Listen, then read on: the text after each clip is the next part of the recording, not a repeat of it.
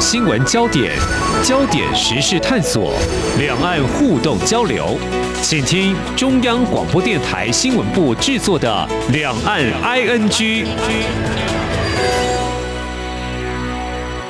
听众朋友您好，我是黄丽杰，欢迎收听三十分钟《两岸 ING》节目。九月二十九号，中共中央宣传部举行了“中国这十年”系列主题的新闻发布会，那么介绍了新时代外交工作有关的一些情况，也细数中国大陆领导人习近平主政过去这十年来的外交成果。但几乎在同一时间呢，这皮尤研究中心九月二十八号发布了全球六十国对中国观感的民调。这追踪有二十年的数据发现，包括美国、法国、西班牙这些国家对中国负面观感比例是升高的。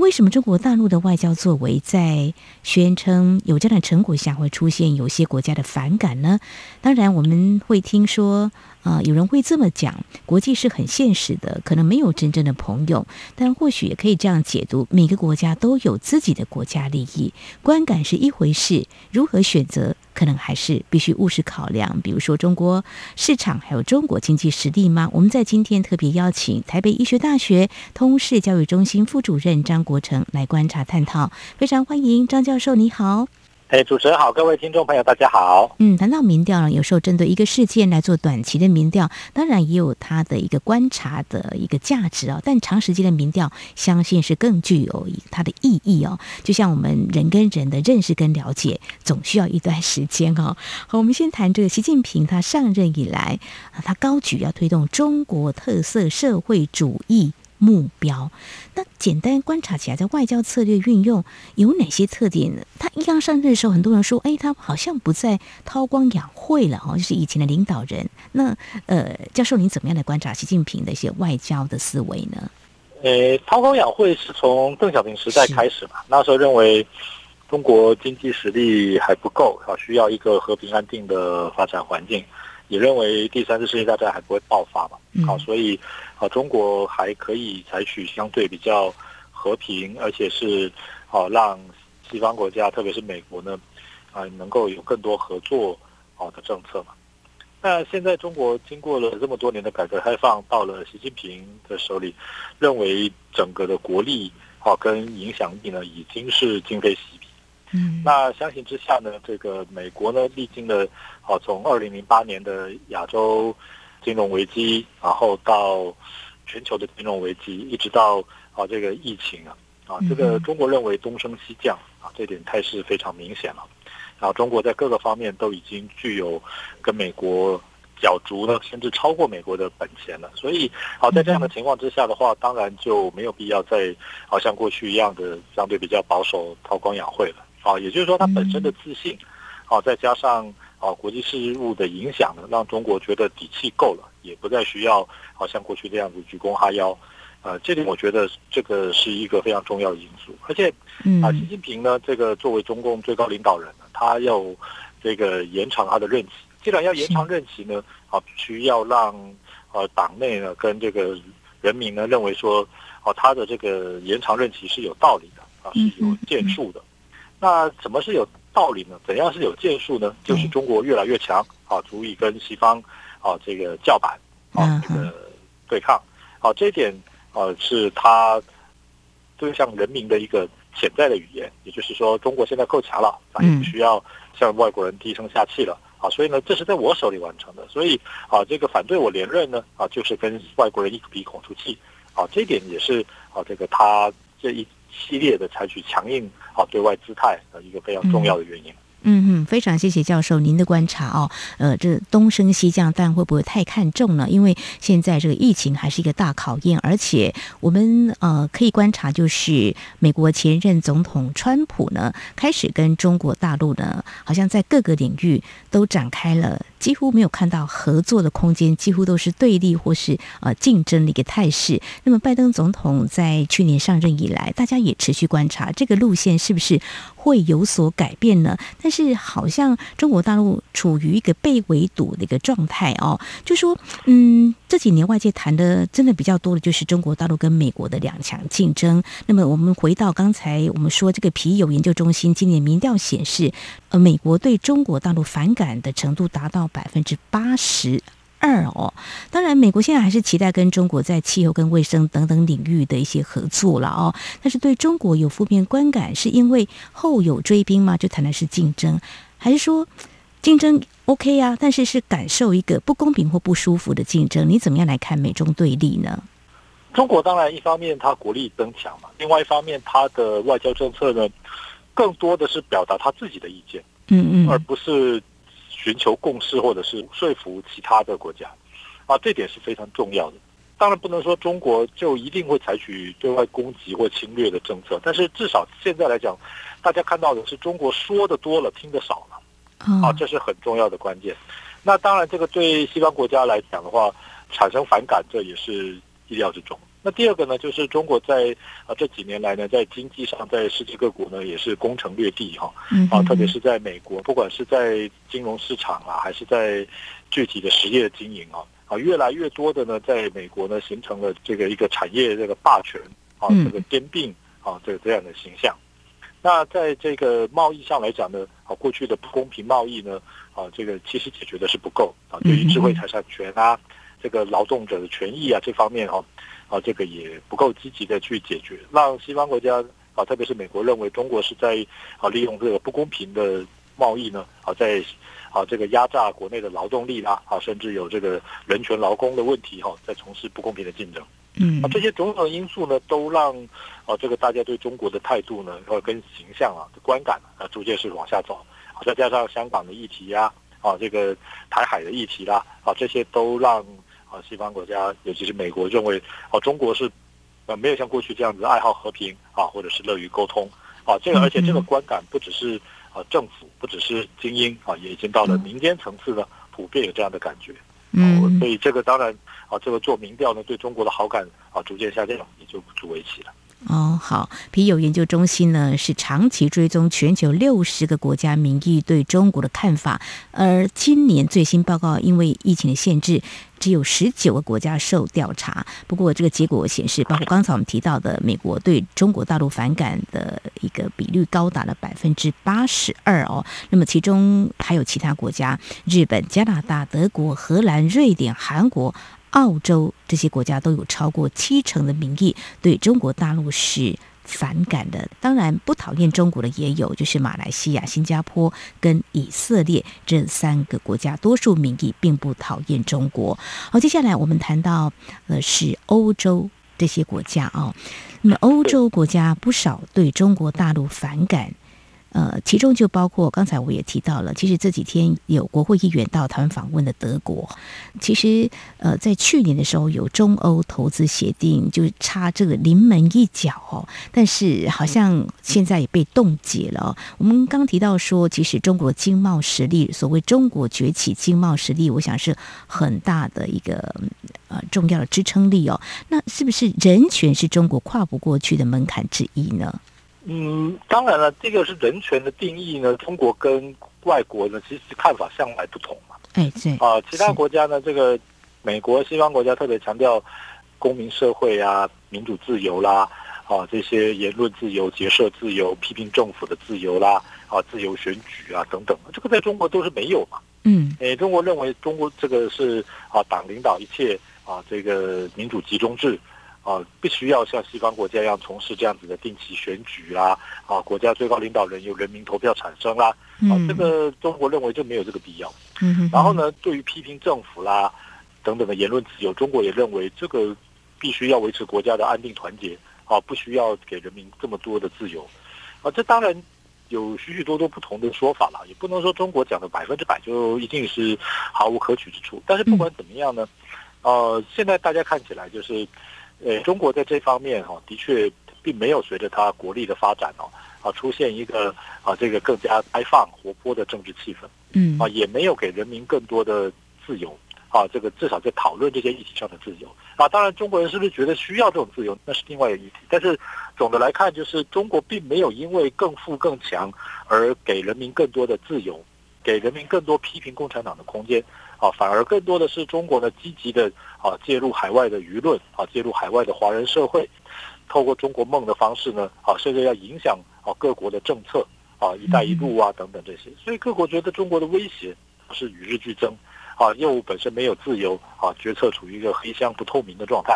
啊，那这当然，呃，这个误会啊，还有是这种反感呢，啊，也就得不到缓解，而且呢是越来越深了。嗯哼哼，是呃，中国大陆会说自己有中国式的民主，这个也让我们在台湾或者在一些国家会难以来理解他所谓的中国式的民主到底是什么。所以说，所谓的人权的一个定义啊，刚才教授你是认为其实各有各的。啊，一个标准或是可能衡量国情的不同的一个看法，所以在欧洲一些国家会形成呃跟中国大陆会有点距离，或是比较越来越有反感。原因就是中国大陆他很强势的用他自己的中国式的一个思维，会有点。强压式的吗？还是呃，怎么说？他的自信已经高涨到会让他可能不自觉的所谓的战狼式外交，像这种的模式或交往的一种情况吗？哎，是啊，这点就是中国，譬如说，在这个欧洲各国呢，一般来讲哈，比较重视个人自由，然后对于像香港议题这些也投予很多的关心，嗯、啊，但是呢，对中国来讲的话，这些问题中国认为是中国的内政啊。好，这个欧洲国家根本不关你们的事啊，也不需要啊多说。好，这点当然就形成了现在这个欧洲国家的社会跟中国之间的潜在矛盾嘛。嗯。啊，特别是在呃俄罗斯对这个乌克兰发动战争之后呢，啊，中国的态度呢相对来讲是比较模糊。嗯。很多人认为说中国是不是在支持啊俄罗斯啊？啊，这个对欧洲来讲哈，其实。对中国也有相当的这个警觉，特别是在东欧国家，所以啊这些问题呢一而再再而三的发生哈，其实都对于中国争取其他国家的民间的支持啊，或者是认同哈啊没有什么帮助。是非常谢谢我们台北医学大学通识教育中心副主任张国成教授呢，针对这个皮尤研究中心呢，最近发布了对中国观感的一份民调，大致上看起来就是在十九个啊受调查的国家当中，大部分都是对于中国大陆的观感是负面的，只有少数大概在新加坡、马来西亚还有以色列，民意并不讨厌中国。怎么样来看中国大陆的所谓的大国外？交，那么这几年所累积下来，可能他们的外交关系还是存在的，但是呢，之间啊的一个互动往来，却让这些国家呢，确实感受并不那么的友善哦。稍后节目后半阶段呢，我们再请张国成教授来跟我们谈，在亚洲国家，我们临近日本跟韩国，跟中国大陆最近的关系呃，怎么样来看？好像也起了一些。变化似乎是距离没有那么的近，但是呢，呃，在经贸上似乎还是一个很重要的一个呃联动的一个主要的考量。我想怎么样来看日韩跟中国大陆之间的关系？还有啊、中国大陆最近开了这样一场的记者会呢，也宣示呢，未来他要在啊迈、出的中国大陆的所谓中国特色的大国外交，可能会采取什么样的做法呢？我们节目稍后回来。今天的新闻就是明天的历史，探索两岸间的焦点时事，尽在《两岸 ING》节目。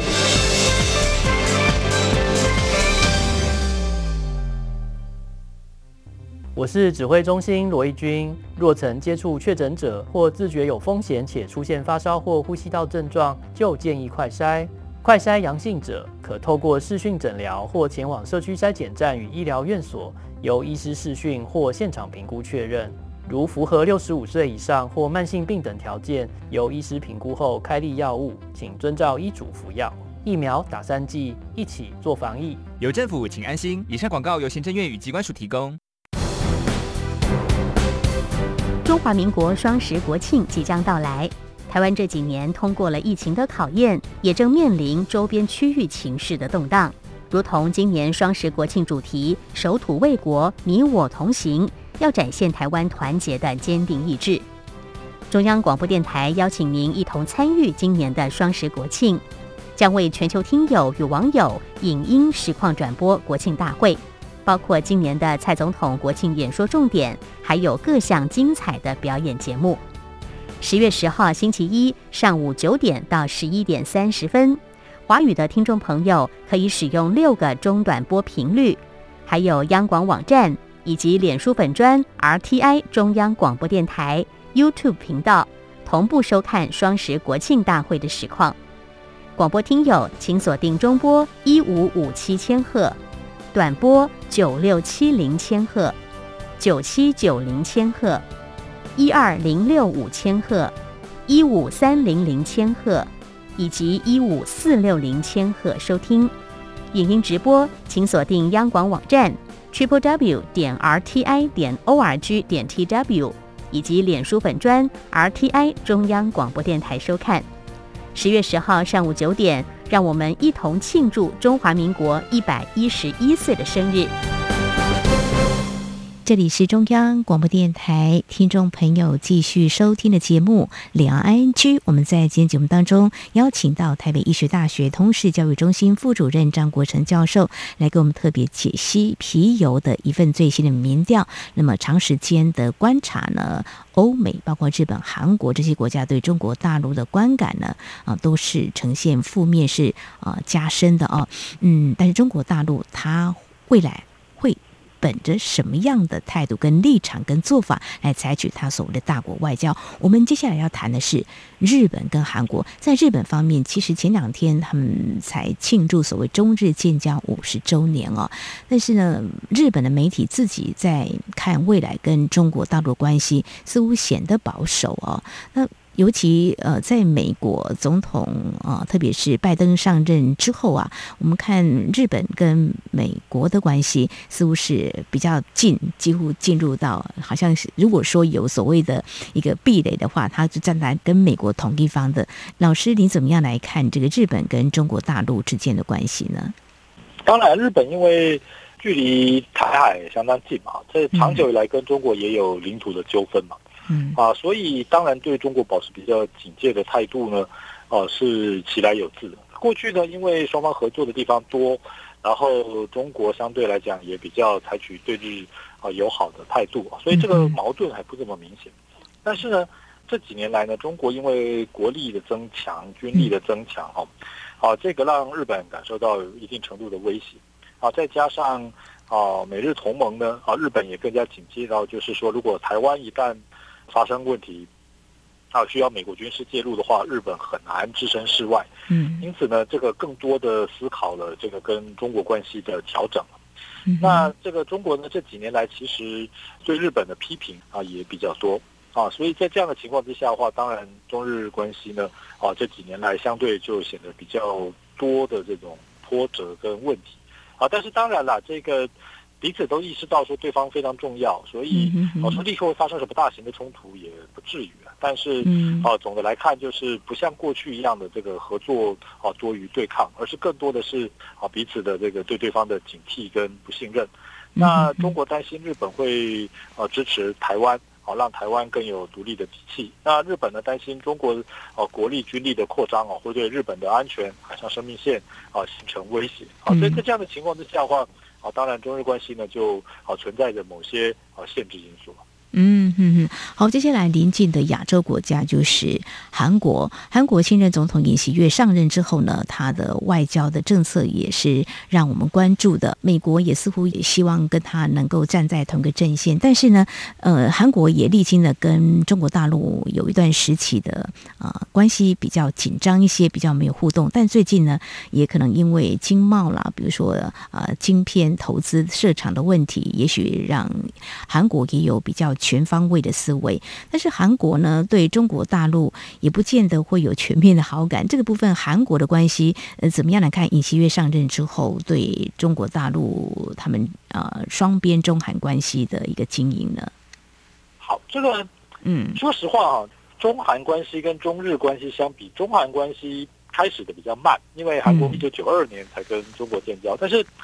因为。中韩之间比较没有什么历史问题啊，也就是说，中国不会因为历史问题批评韩国啊，但是历史问题常常会批评日本。对。啊，所以这块来讲，其实相对中韩关系啊，比较没有什么历史问题，还是这个彼此相互批评的地方。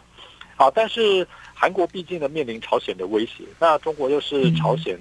啊的伙伴，所以啊，基于这个反共的态度哈，啊，这个韩国对中国呢，啊，还是有一定程度的这种戒心。当然呢，接下来就是产业的竞争了。啊，因为中国这几年的这个啊半导体啊许多方面手机啊这些发展非常快速哦，啊其实形成了韩国非常强大的一个竞争的态势啊，嗯嗯，啊这些都是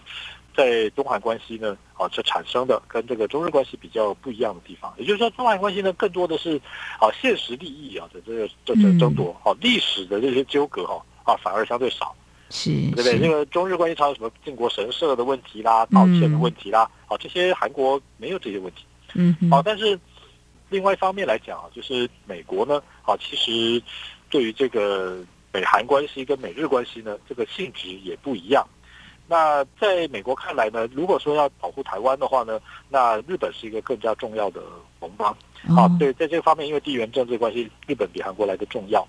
好，所以韩国呢，在这方面来讲，当然它最重要的国安考虑呢，它当然也还是朝鲜。好，所以好，他认为说要跟中国关系好一点哦，好，可以相对来讲比较缓解一点朝鲜对它的威胁。所以，啊，这个两个国家的这个对中的这种基本定位是不太一样的。但是毕竟啊，日本还是比韩国大得多的经济体啊，所以这个在世界经济还是各个方面来讲的话，啊，日本跟美国是处于相对是不是更加平等的地位。啊，那这一点来讲，韩国也觉得，呃，始终也是他们这个在啊，希望能够迎头赶上的部分。那所以他更加需要中国，嗯，啊，这个跟日本又不一样了。所以，啊，在这样的情况之下的话，就是彼此啊有对中国警戒的一面，啊，但是也有需要中国的一面，啊，这个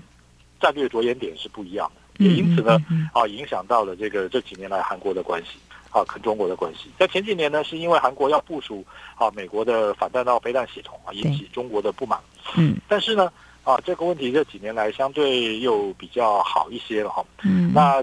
韩国比较不认为中国是对韩国直接的安全威胁啊，所以啊这个关系啊相对来讲，我认为。这个中韩关系跟中日关系相比，中韩关系啊还是比较容易解决的。嗯哼，好，那么接下来我们来看，呃，我想中国大陆民众看到这个嗯民调呢，或许会觉得怎么会这样？但是亚洲国家马来西亚、新加坡，还有中东国家以色列，呃，这多数民意是不讨厌中国的哈，这个。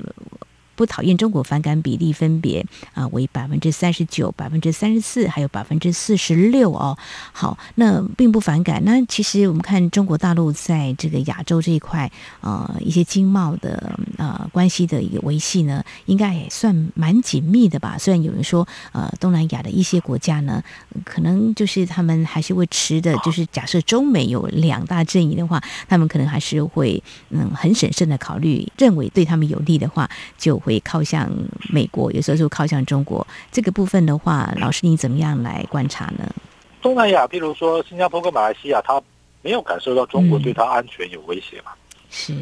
啊，这个是最根本的因素。国与国，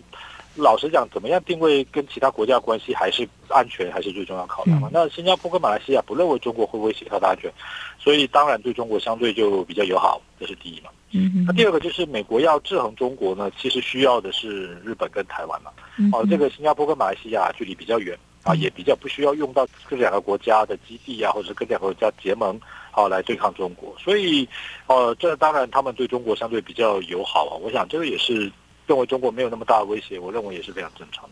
嗯，OK，好，那如果是这样子的话，因为中国大陆毕竟还是一个大国嘛，哈，呃，所以呢，所谓的东升西降，他们认为如此，我觉得是展现大国的一个自信哦。那么刚才一刚开始节目，我就告诉听众朋友，就在九月二十九号，中共中央宣传部举行的这一场中国这十年的一个新闻发布会，媒体就这样报道，事实上应该是有这样提问，呃，关切的是未来的五年哦，习近平接下。第三任中国大陆的外交的做法会怎么样？中国大陆的外交部副部长马朝旭他就呃有这样的表态，就说中国的外交会继续的披荆斩棘，勇毅前行，始终做国家跟人民利益的忠诚卫士哦，绝对不会做事国家利益受损。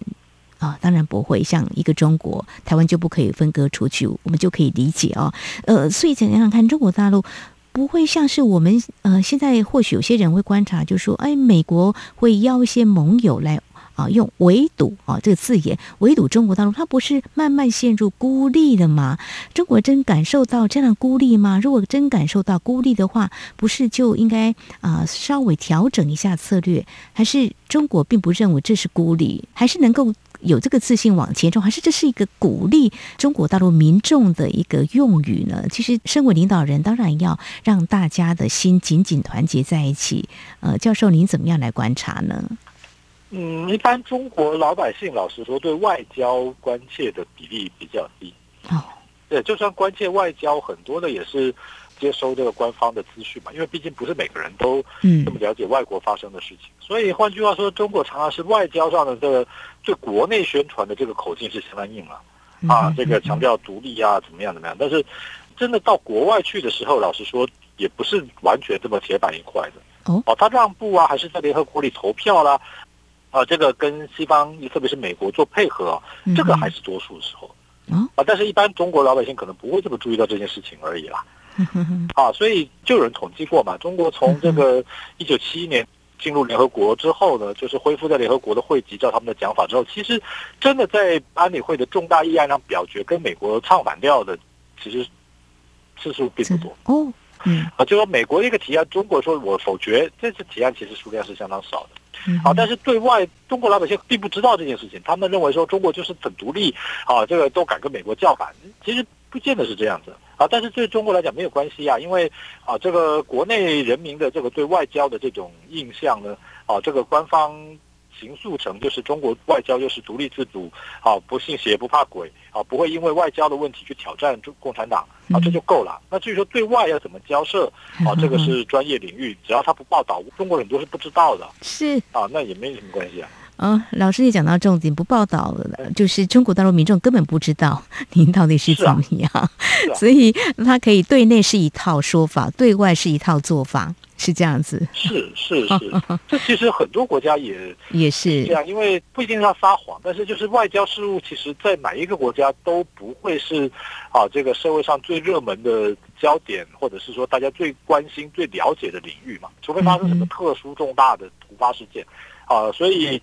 他只要给大家一个形象，就是中国政府只要给大家一个形象，就是啊，中国的外交就是非常独立，不信邪，不怕鬼，啊，谁也不能欺负我们，我们在国际上就是大国，啊，这个大家都得听我们的，有这样的形象就够了。实际上，嗯，很多技术性的事情，个别的事情，不见得是这样，但是这没关系啊，嗯，啊，反正中国也没有国会，啊，这个也没有人会啊，这个具体的就外交事务呢去质疑啊、监督啊政府的作为嘛，你有这样的人。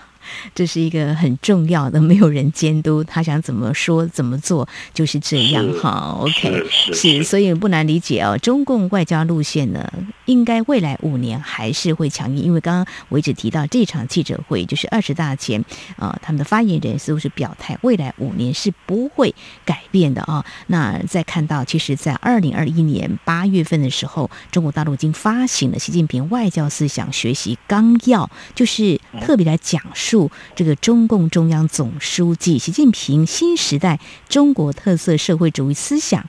中外交方面思想理论的书籍，那么都已经出版了，当然是官方出版。那如果说现在要有所调整，似乎好像也是打脸自己哦。好，不管如何，中国大陆还是一个嗯大国，也的确是呃在经济上呢，对全球是有相当的影响力。美中两大强权的一个竞争，所谓他们认知的东升西降，那么未来的发展会是如何呢？我们在今天是从啊皮尤研究中心他所发布。布一个啊，一些国家有十九个国家呢，对中国大陆的一些观感呢，似乎啊负面的居多。那我们再对照来看，中国大陆即将接下第三任任期的中国大陆国家主席习近平，他的外交的策略采取做法会是如何？我们非常谢谢台北医学大学通识教育中心副主任张国成教授非常深入浅出的专业解析，非常谢谢您，谢谢。啊，哪里？谢谢，谢谢各位，谢谢。好，以上就是今天两岸局节目，非常感谢听众朋友您的收听，黄丽杰祝福您，我们下次同时间空中再会。